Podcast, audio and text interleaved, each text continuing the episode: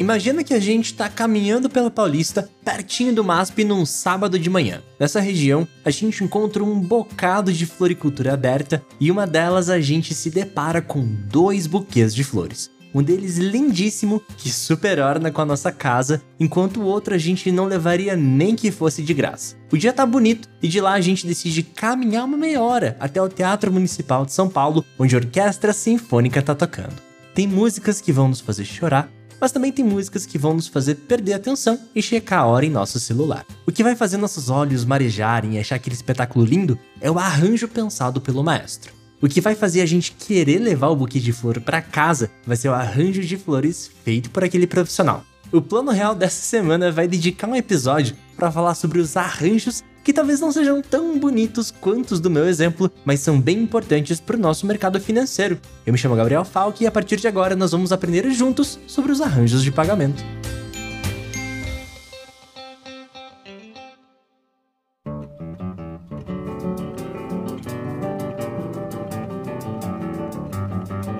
E ouvinte do Plano Real, você sabia que eu lancei mais um podcast? Caso não saiba, deixa eu te fazer um convite rápido para conhecer e explorar o Banking Jungle junto comigo. O Banking Jungle é o guia definitivo sobre o sistema financeiro brasileiro para quem não nasceu no Brasil. É um projeto totalmente em inglês com o objetivo de ensinar como o Brasil, os brasileiros e o nosso mercado financeiro funcionam. O link tá na descrição do episódio, porém o Banking Jungle tá disponível em todas as plataformas de streaming, então corre lá me ver falando inglês, aproveita e dá aquele follow e 5 estrelas. Combinado?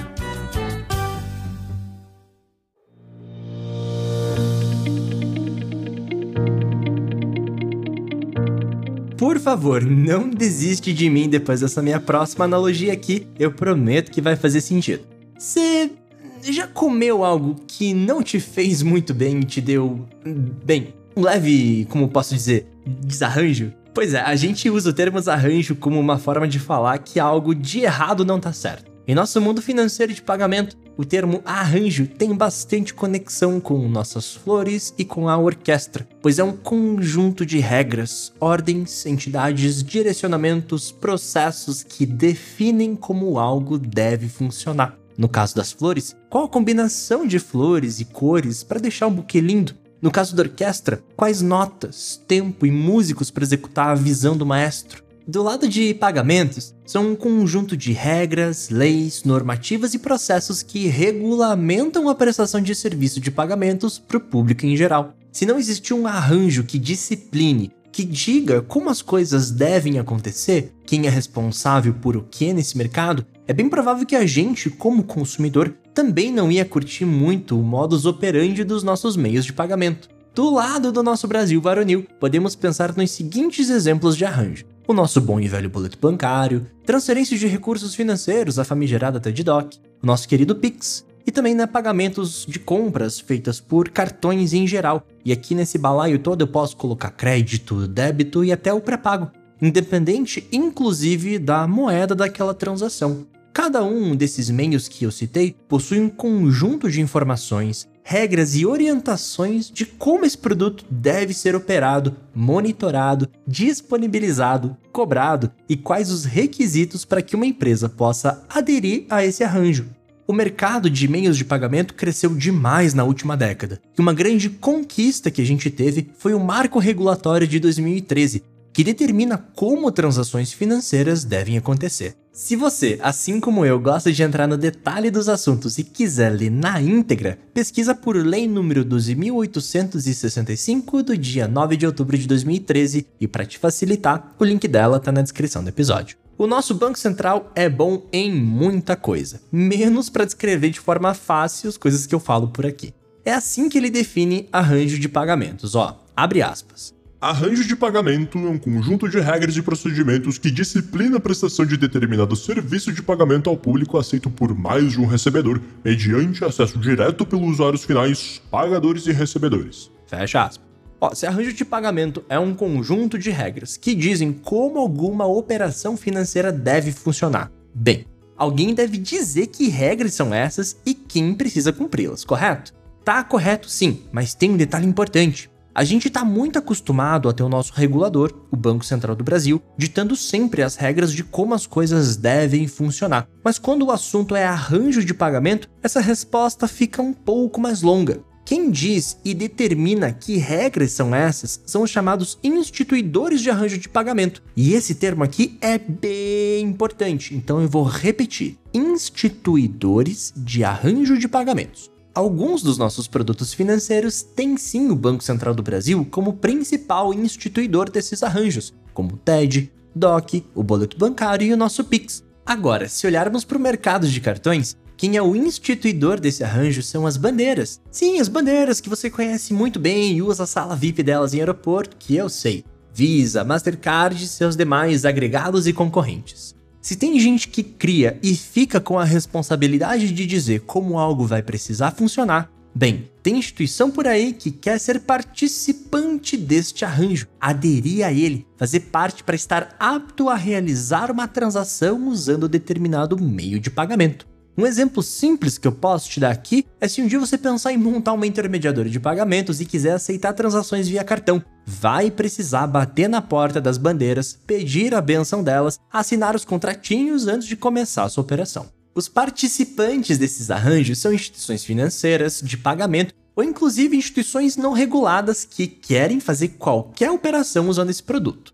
Agora que a gente já sabe pelo menos o que é um arranjo, que cuida, que foi regulamentado e para que serve, eu quero descer um pouco mais no detalhe e falar sobre as diferenças entre os arranjos abertos e os arranjos fechados. Um arranjo de pagamento fechado ele é bem limitado, pois aquele instrumento de pagamento só pode ser usado em estabelecimento da mesma rede do emissor. Pegando um exemplo de cartão aqui, o emissor e o estabelecimento que está aceitando aquele pagamento são a mesma instituição. Um bom exemplo aqui são esses cartões de loja ou de supermercado que não possuem bandeira ou têm uma bandeira própria, e só podem ser aceitos dentro dos seus próprios estabelecimentos. Se você tentar usar em outro lugar, ele não vai ser aceito. Agora, os arranjos abertos não possuem essa limitação, pois nesse modelo os emissores não precisam ser os mesmos donos dos estabelecimentos que vão aceitar aquela transação. Esse é o modelo mais comum que a gente vê por aí. Considere que teu cartão roxinho possui a bandeira da Mastercard e você vai comprar pão na padaria. O Nubank não é dono da tua padoca e na esquina da tua casa. Então você vai usar o cartão para pagar por aquela transação. Todas as partes que são envolvidas, o dono da maquininha, o dono da padaria, o Manuel, o padeiro, o Nubank, que é o emissor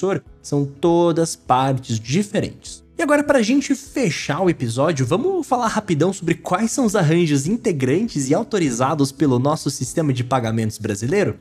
Bom, de acordo com o nosso Banco Central, e considerando que esse episódio está sendo publicado em 2023, nós temos um total de 30 arranjos de pagamento controlados por seis instituições. Ué, mas espera aí, são 30 arranjos, mas só seis instituidores? É isso aí mesmo. Isso significa que os instituidores controlam mais de um arranjo. E fica tranquilo que eu já trouxe um exemplo aqui para facilitar as coisas. A Mastercard é um desses seis instituidores de arranjos de pagamento aqui no Brasil e só ela controla oito arranjos no total. Quando a gente vai ver diferença entre cada um desses arranjos, a gente percebe que cada um deles cuida de algo diferente. Por exemplo, tem arranjo de conta de depósito, outro de conta de, de pagamento pré-paga, outro de conta de pagamento pós-paga e por aí vai. Ah, e também tem a diferença ali, a separação entre abrangência podendo ser doméstico, ou seja, full Brasil real, ou transfronteiriça, palavra difícil para dizer, um nome bonito ali de cross-border, fazer essa transação entre mais de um país. Aqui no Brasil, além da Mastercard, a gente tem Visa, Amex, Hipercard, Sem Parar e Elo como instituidores homologados. E de novos nessa fila de homologação, a gente tem a Alelo.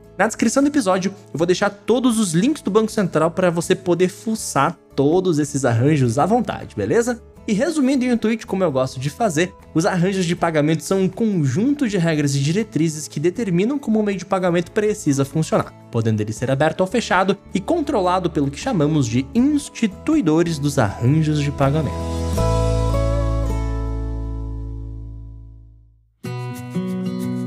Plano Real dessa semana vai ficando por aqui, porém tô sempre falando sobre o mercado de meios de pagamento lá no meu LinkedIn. É só procurar por Gabriel Falk, clicar em seguir ou mandar e-mail para falecom@gabrielfalk.com.br. Se curtiu o episódio, comenta e compartilha, pois ajuda demais a divulgar esse conteúdo que eu produzo com tanto carinho. Eu te encontro no próximo episódio e até a próxima, pessoal.